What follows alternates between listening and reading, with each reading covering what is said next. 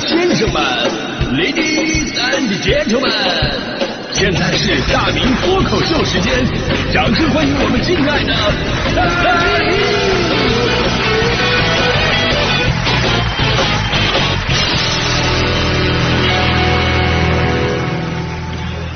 好，欢迎各位来到今天的大明脱口秀，我是大明啊。今天呢，咱们节目话题说的是吐槽职场新人大会啊，听好主题是吐槽职场新人，不是新人吐槽职场，是吧？新人是我们今天主要的攻击对象啊。正所谓工作无难事，只怕有新人，这一点我感受特别的多。就好像当年我领导跟我说说大明啊，我看你工作太累了，我给你找个人吧，我给你帮帮忙，分担分担。我当时特别开心啊。然后呢，领导真的给我招了一个应届的毕业生，从此我的工作更累了。我不仅要完成自己的工作，我还要把他的工作重新再完成一遍。所以新人一定要学会自我提升，这个问题我一会儿跟大家伙现身说法啊。咱就说这个新人初入职场真的是挺不容易的，不仅仅这是身份的一种转换，更是一种生活方式的转变，所以肯定有各种各样的毛病，跟这种强调纪律跟管理的职场是格格不入的。尤其现在年轻人特别有个性。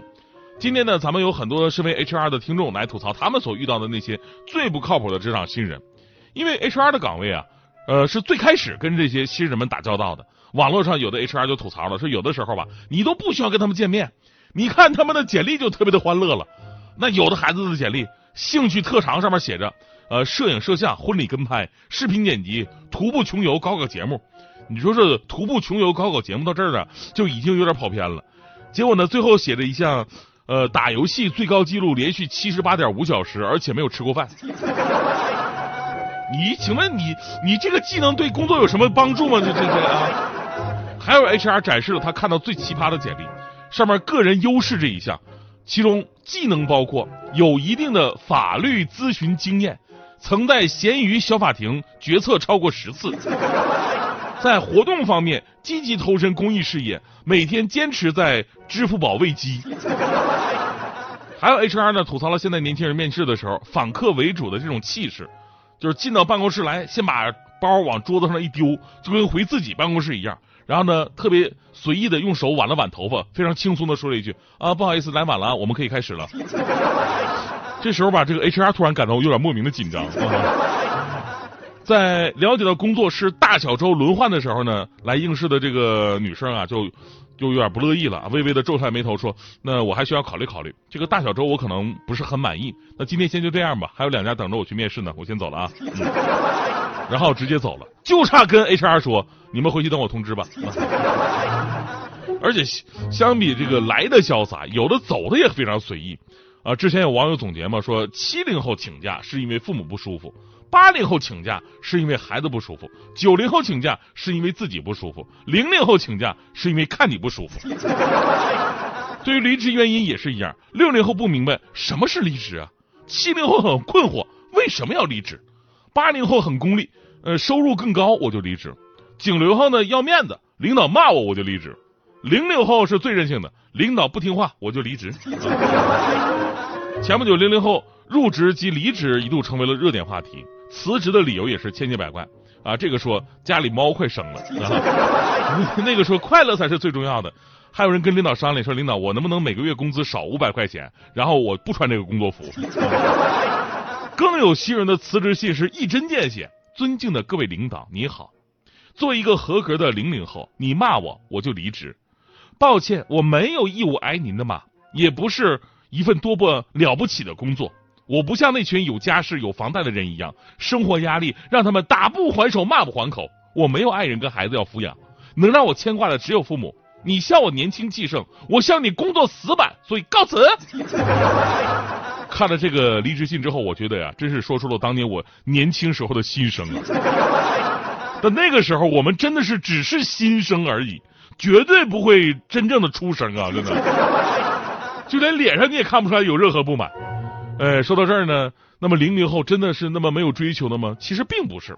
有媒体发起的一项面向两千七百多名大学生的调查显示，百分之七十点三四的零零后嘴上说着躺平，其实人家很努力。还有很多零零后呢，只是在追流行趋势，并没有真正的躺平的意愿，他们只是哎，相对来说呢，就是表里不一而已。而且呢，有百分之九十二点五的受访职场零零后有自己职场的 B 计划，比方说微商啊、代购啊、带货呀、写作、自媒体什么的。这个干不下去，我就干那个去，比我们这些一棵树上吊死的八零后聪明多了。啊，怪不得人家说走就走，我们打不还手是吧？哎，这这个，所以呢，这个。重重点来了啊！重点重点来了，就是我我我们相信呢，就是零零后只是嘴上任性啊，暗地里较劲儿。也许他们正在悄悄的改变着我们的职场生态。想当年我们八零后总是被父母嘲讽说：“哎呀，你们是垮掉的一代啊，垮掉的一代。”我们听了多少年了？但如今呢，我们大部分人垮掉了吗？我们只是身材垮掉了而已，颜值垮掉了，这发量垮掉了，但是我们能力还在支棱着。所以同样道理，我们相信零零后啊，也一定能有属于自己的时代。哎，就今天之所以会聊这个话题呢，是有原因的。大家伙肯定猜不到，今天是二零二二年七月十二号，什么日子？是我大学毕业正式参加工作的纪念日。对，就是今天。时光啊，总是过得飞快。遥想三年前我大学毕业的时候啊，有点假，我自己都接受不了。说实话吧啊，遥想我去年大学毕业的时候，反正今天就是我正式入职的纪念日，你们就别管多少年了。我至今还记得呢，最开始我对参加工作真的是做足了心理准备，我要从一个什么都没有的啊，也没有时间观念的学生，变成一个朝九晚五的上班族了，我要独立了。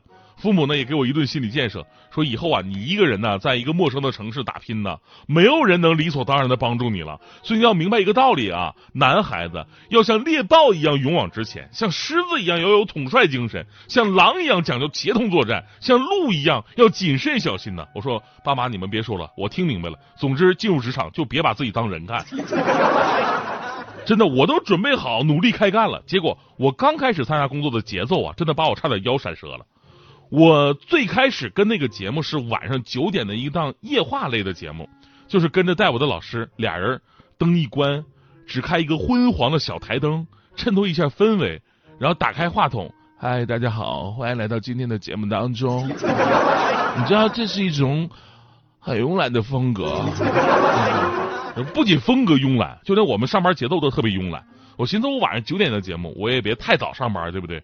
我自己给自己定个时间。中午十一点就过去了，啊，中午十一点过去了。领导当时看见我，问我：“你知道现在几点吗？”我说：“十一点呢。”领导说：“对呀，你是来吃午饭的吗？” 我说：“哎呀，我意识到了，不好意思，不好意思，我职场新人，我应该更更更勤快一点。领导，我错了，我下次一定早点。”领导说：“你早什么早啊？你晚上九点节目，你七点来就行了呀。你吃完饭赶紧回去休息休息啊，来这么早干嘛呀？” 不是回去休息，领导我刚起床。再加上当时南方都是棕榈树，两边都是棕榈树，那一刻在吹着吹着温州那种潮湿的风，我感觉我是来度假的。我大白天什么都不用干，我七点我七点来，然后呢准备准备九点上节目，下了节目十点我就走了，太轻松了。哎呀，但事后我总结，这其实就是职场新人经常会犯的一个错误，那就是当你刚入职的时候，大多数人呢都没什么事儿。所以很多的职场新人呢，就从混日子开始了自己的职业生涯，这一点是特别可怕的事儿。就这么说吧，新人入职确实不会分配到太多的工作，但这并不代表这个时间你没什么事儿。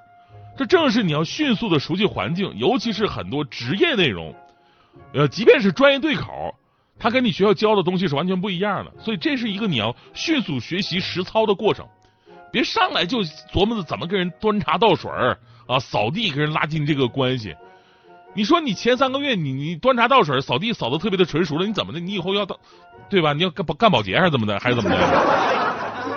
对吧？你要利用这这么点时间，迅速把这个业务给弄明白。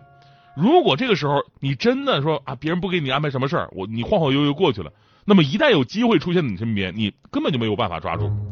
这么多年的职场经历让我明白一个道理：要想人前显贵，必须人后受罪。你要学会在看不见的地方努力。